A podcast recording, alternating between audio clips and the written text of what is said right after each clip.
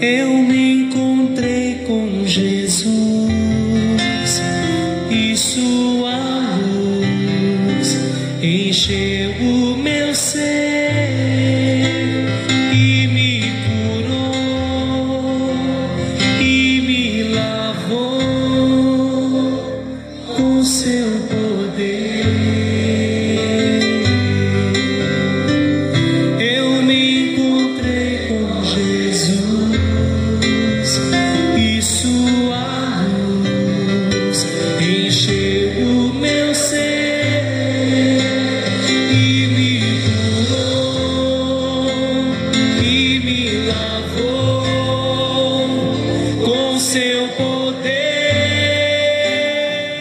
Graças a Deus, como é bom conhecer a Jesus, permitir que Ele viva dentro de nós e termos encontros transformadores com a glória maior, com a glória do nosso Deus. Graça e paz. Está chegando até você mais um encontro com Deus. Eu sou o pastor Paulo Rogério, da Igreja Missionária no Vale do Sol, em São José dos Campos. Mais um dia juntos para compartilharmos mais um pouco da palavra tão poderosa do nosso Deus, uma palavra transformadora. E nós estamos falando nesse tempo sobre o Sermão do Monte. Que alegria, que privilégio estarmos em casa, agasalhadinhos, descansando, parando tudo para ouvir Deus falar ao nosso coração. Quando nós falamos do Sermão do Monte, de repente algumas frases, elas parecem ser repetitivas, mas não são.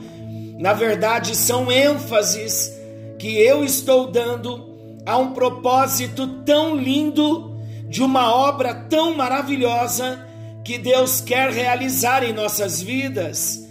Falar do Sermão do Monte é falar de um estilo de vida que distingue o cristão de qualquer época. Quando nós falamos do Sermão do Monte, quando chegamos na bem-aventurança, nós entendemos que Deus nos quer ver pessoas felizes. Deus quer que nós sejamos pessoas abençoadas. Todas as bem-aventuranças, elas apresentam para nós um novo padrão de vida. A mensagem do Sermão do Monte, a mensagem das bem-aventuranças é um, é um convite da parte de Deus para vivermos um padrão mais alto, um padrão que glorifique a Deus, um padrão de vida, de vida de obediência, de vida com experiências com Jesus Cristo vivo, a ponto de nos tornarmos parecidos com Jesus. Esse é o nosso alvo. Sermão do Monte, as bem-aventuranças, elas tratam áreas na nossa alma. Então estaremos falando sobre algumas coisas da alma, dos nossos sentimentos, das nossas emoções, das nossas vontades.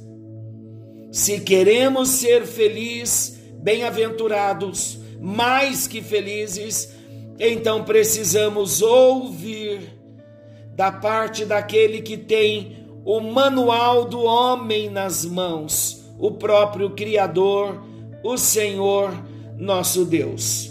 Vale a pena repetir, dizendo a você que a vontade de Deus é que sejamos felizes. Deus quer que sejamos abençoados. Para isso, então, Ele nos concede princípios pelos quais nós vamos ter condições de chegar onde Deus quer que nós cheguemos. Quando falamos das bem-aventuranças, falando do Sermão do Monte, nós já entramos no tema bem-aventurado o pobre, o humilde de espírito. Quando nós nos achegamos a esse princípio e começamos a dissecá-lo, nós então entendemos que há uma proposta de Deus de um modo de vida diferente. Ele nos propõe uma vida diferente, um modo de vida diferente. E o que ele deseja? Que nós vivamos deste modo, e quando começamos a viver, seremos diferentes. Por quê?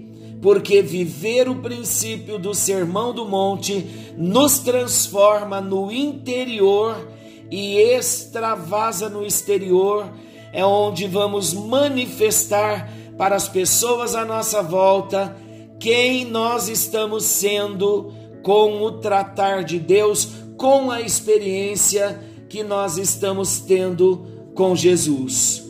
Então é muito importante nós entendermos: olha, não há muitas pessoas que desejam viver o Sermão do Monte, e atualmente também, até muitos cristãos parecem ter perdido o sentido de diferença que os princípios do Sermão do Monte trazem à nossa vida. Muitos cristãos já perderam esse sentido de diferença. Por quê? Porque o mundo tem um molde e muitos já foram moldados pelo mundo. Muitos já foram forçados, entre aspas, a aceitar os moldes do mundo. E isso em várias áreas. Quer alguns, quer alguns exemplos? Vou citar. Eu falo em termos de música. Muitos não querem ser diferentes mais. Querem ouvir qualquer coisa, não importa inspirado por quem foi. Muitos já não querem mais ouvir louvores a Deus, mas misturam muitas coisas na mente, que não fica só na mente, mas desce para a alma e contamina, atrapalha a nossa comunhão com Deus. Muitos não querem viver nos moldes sagrados de uma moral que glorifique a Deus. Muitos não querem viver os seus casamentos debaixo dos moldes de Deus, por isso existem tantos divórcios, tantos movimentos de liberação, tanto materialismo, tanta dieta, tanta bebida, tanta dança, tanta ética empresarial, tanto vestuário, tantas diversões e todos os tipos de coisa. Contudo, queridos, a vontade de Deus é que vivamos de forma diferente. E no Sermão do Monte nós aprendemos que se, que, se quisermos viver desta forma, segundo o padrão bíblico, seremos felizes. E essa felicidade, ela começa com o humilde de espírito ou com a humildade no espírito. Já falamos porque ele começa com os humildes de espírito, porque ele estava falando sobre um novo padrão, um novo modo de vida. E é isso que nós queremos. E agora trataremos então algumas questões da nossa alma falando de consequências que recebemos, porque toda consequência é um retorno, é uma semea, é uma colheita de uma semeadura. As consequências elas podem ser positivas ou não, de acordo com a plantação que nós fazemos, nós vamos colher. São consequências. E vamos ver então agora as consequências de tentar ser o Deus da nossa própria vida. Estão lembrados que nós falamos no último encontro que não podemos ter o controle? Então nós vamos falar agora de quatro consequências inevitáveis quando não admitimos as nossas necessidades e falhas, quando nós tentamos ser os todo-poderosos, entre aspas, os guias e solucionadores da nossa própria vida. Quando nós queremos segurar todas estas coisas e manter o controle, sabe qual vai ser a consequência? Olha que importante, que revelação maravilhosa Deus está nos trazendo. O medo. Temos medo de que alguém descubra quem nós realmente somos e nos rejeite. Por isso que queremos manter o controle da nossa vida por medo de sermos rejeitados. Medo de que as pessoas descubram quem nós somos realmente. Por isso, quando o medo bate, o medo de revelar quem somos, nos escondemos e não deixamos que ninguém se aproxime o bastante de nós para que não conheça a nossa intimidade. Há muita gente hoje presa no medo, no pânico, na síndrome do pânico, porque eram pessoas ou são pessoas centralizadoras, controladoras. Qual é o desafio na bem-aventurança sobre o requisito do pobre de espírito, do humilde de espírito? É aquele que reconhece que não dá conta e tem que transferir o controle para Deus. Quando não transferimos esse controle, para as mãos do Senhor, vamos ser assolados pelo medo, pelo pânico e pela síndrome do pânico. Com isso, vem uma frustração sem medida. Como resultado, claro, a frustração, o resultado do fato óbvio de que nós não podemos controlar tudo o tempo todo. É impossível. Queremos manter o controle, vamos nos frustrar se não entregarmos o controle nas mãos do Senhor. Fato é também que nós podemos até controlar algumas coisas, mas nós não temos o poder ou a sabedoria para vencer todas as lutas da vida. Você tem? Nós não temos. A maior parte da nossa vida, ela não está sob o nosso controle, e isso é muito frustrante. O apóstolo Paulo, ele entendeu isso muito bem. E lá em Romanos, capítulo 7, versículo 15 ao 17, ele disse assim: Eu não entendo o que faço, pois eu não faço o que desejo, mas eu faço o que odeio. E se faço o que não desejo, eu admito que a lei é boa. Neste caso, não sou mais eu quem o faz, mas o pecado que habita em mim. Em outras palavras, Paulo estava falando da força da natureza humana quando nós não nos colocamos nas mãos do Senhor, mas ele estava dizendo: Eu não consigo ter o controle, eu preciso entregar esse controle na mão do Senhor. Eu não dou conta de resolver as coisas da minha própria natureza, eu preciso de Deus, eu preciso do Senhor. Olha aí, a característica, o perfil, o requisito do pobre de espírito, ele reconhece a sua pequenez e se lança na grandeza de Deus, no cuidado e no amor de Deus. Não foi só o apóstolo Paulo que entendeu isso. Davi também entendeu e ele confessou a sua frustração ao Senhor quando lá no Salmo 32, versículo 3, ele disse assim: Enquanto eu mantinha escondidos os meus pecados, o meu corpo definhava de tanto gemer. Olha que interessante. Davi estava dizendo que por determinado tempo na sua vida ele escondeu seus pecados. E os seus ossos se envelheceram, ele teve dores nos ossos. É importante nós entendermos que toda frustração em nossa vida é indicação que não tratamos ainda com a raiz do problema. Qual a raiz? que nós não somos Deus e ainda estamos tentando controlar tudo como se fôssemos deuses. E isso não funciona. Então, por isso, não é de admirar que fiquemos temerosos e frustrados. Entrega o controle hoje na mão do Senhor. Olha uma consequência muito triste também, danosa para nós, que nós vivemos quando não entregamos o controle. Não entregar o controle quer dizer que eu não estou confiando em Deus para cuidar da minha história, para cuidar da minha vida.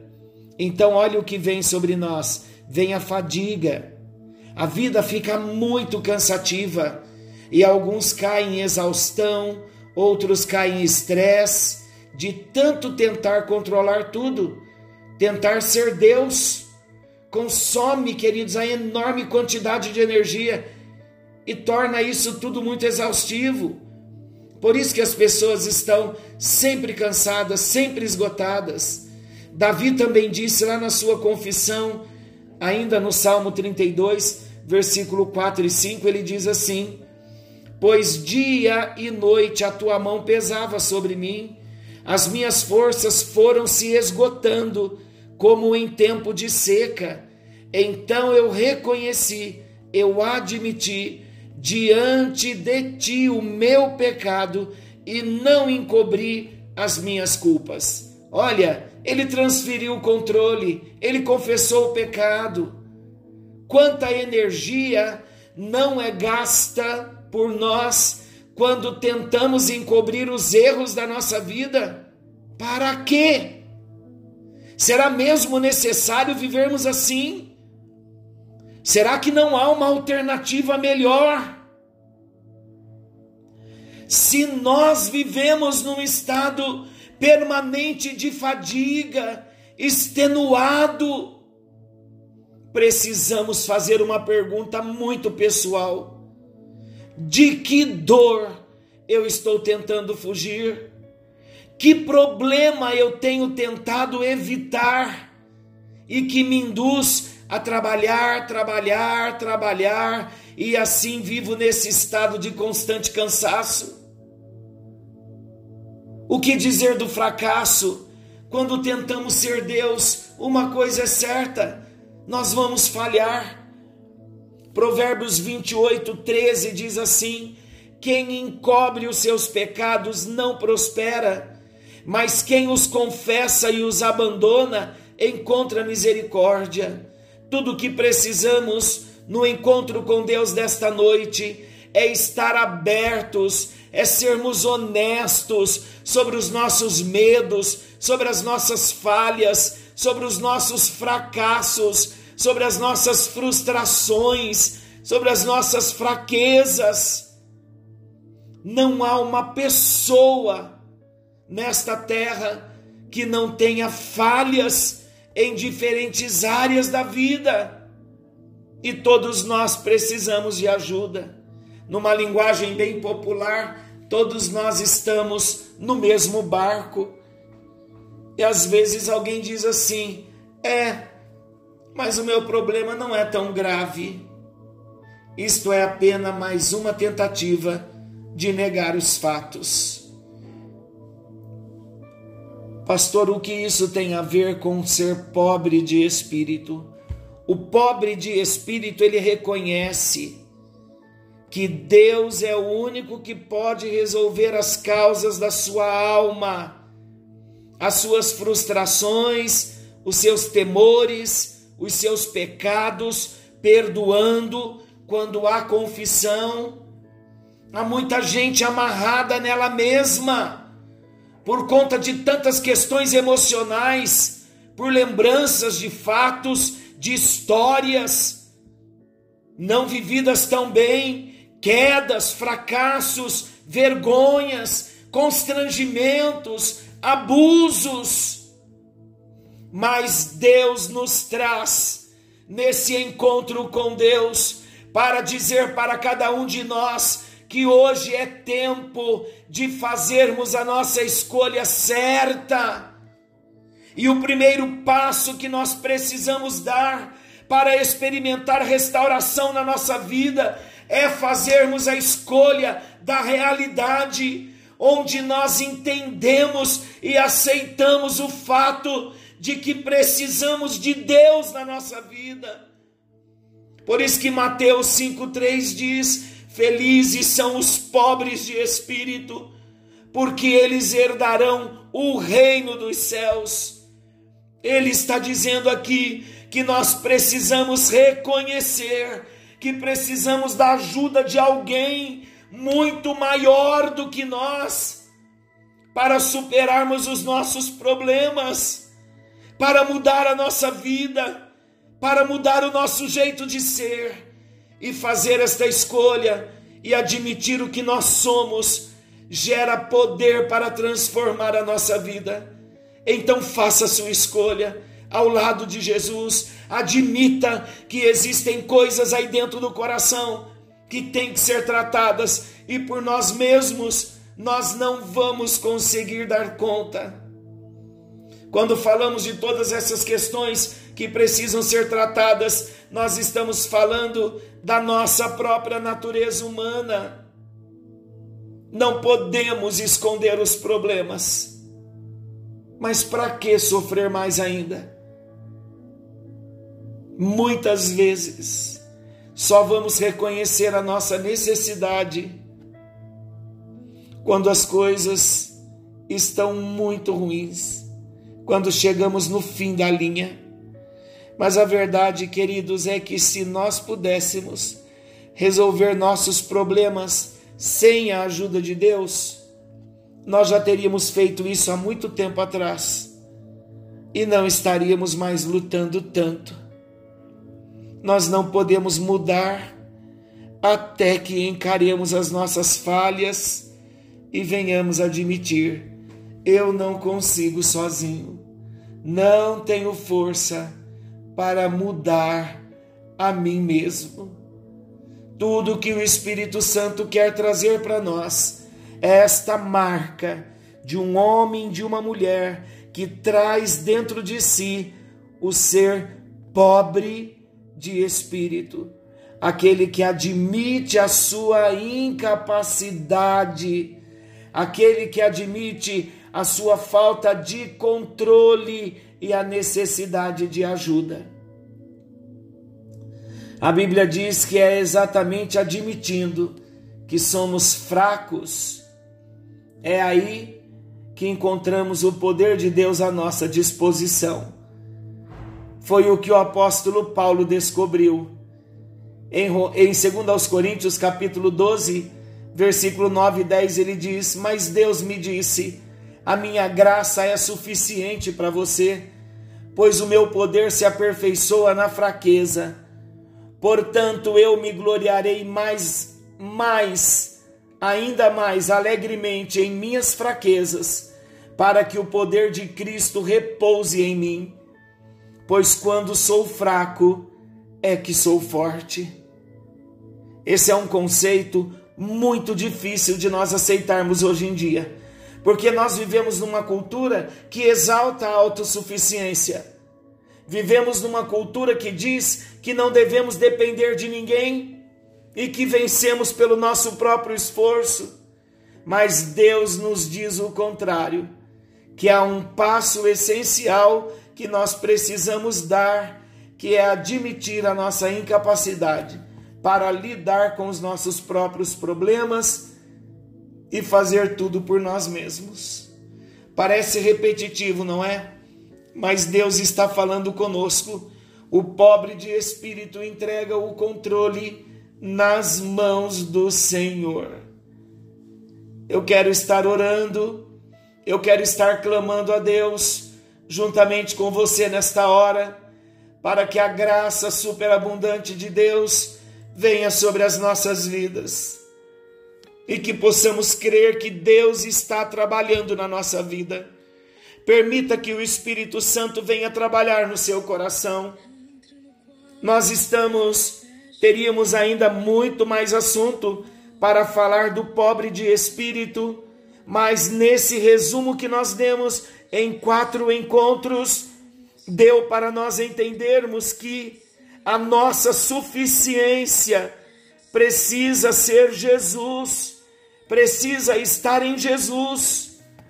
Precisamos entender isso, que o pobre de espírito, ele é aquele que reconhece que ele não pode, que ele não tem, que ele não sabe, mas a sua dependência está em Deus.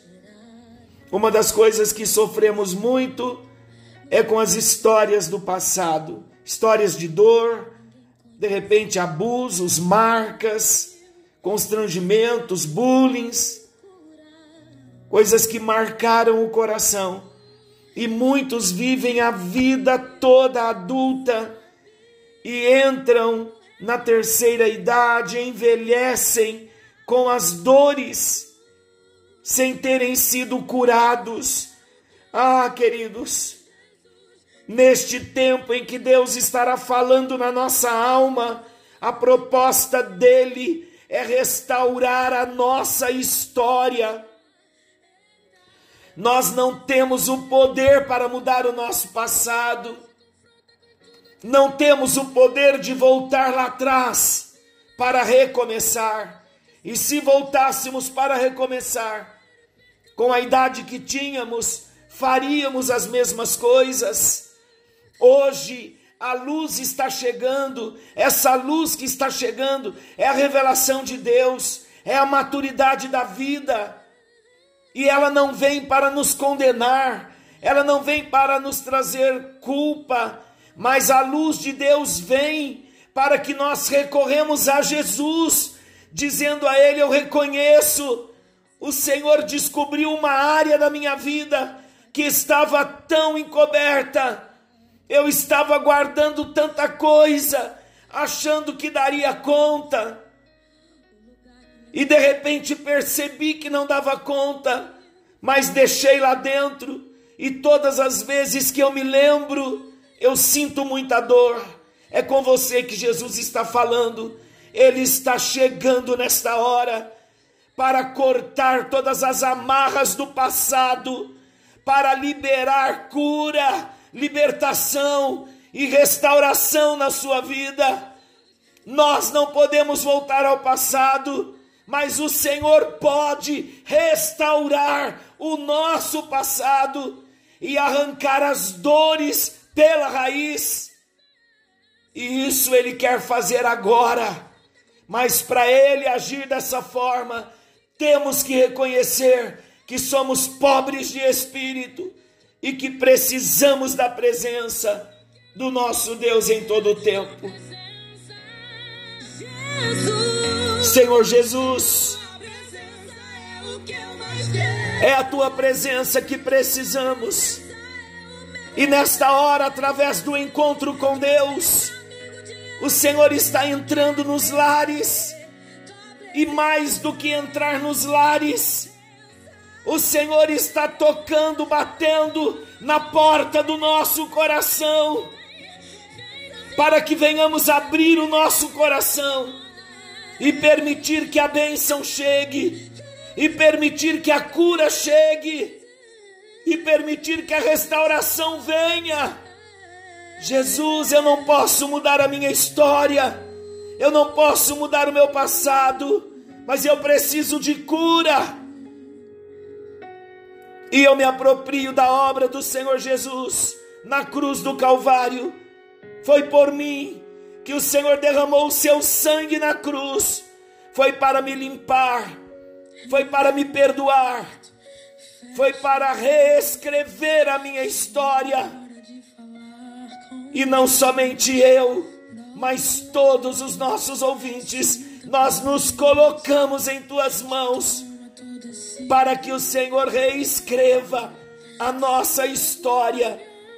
Nós entendemos o que é ser pobre de espírito e nós vamos dia após dia na suficiência do Senhor, passo a passo.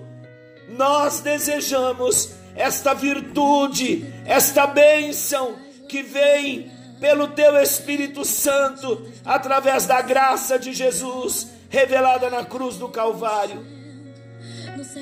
Nos apropriamos e recebemos libertação, cura e salvação em nome de Jesus, em nome de Jesus. Amém. E graças a Deus, graças a Deus, graças a Deus por Jesus Cristo que veio, morreu na cruz em nosso lugar para nos dar uma nova história, um novo tempo, fazer-nos viver um novo ciclo. Que o Senhor te abençoe e te guarde. Querendo Deus, amanhã estaremos de volta nesse mesmo horário com mais um encontro com Deus. Que causa arrepio na alma e a gente sente que eu perca dinheiro e perca amigos, só não quero perder tua presença, tua presença, tua presença, tua presença.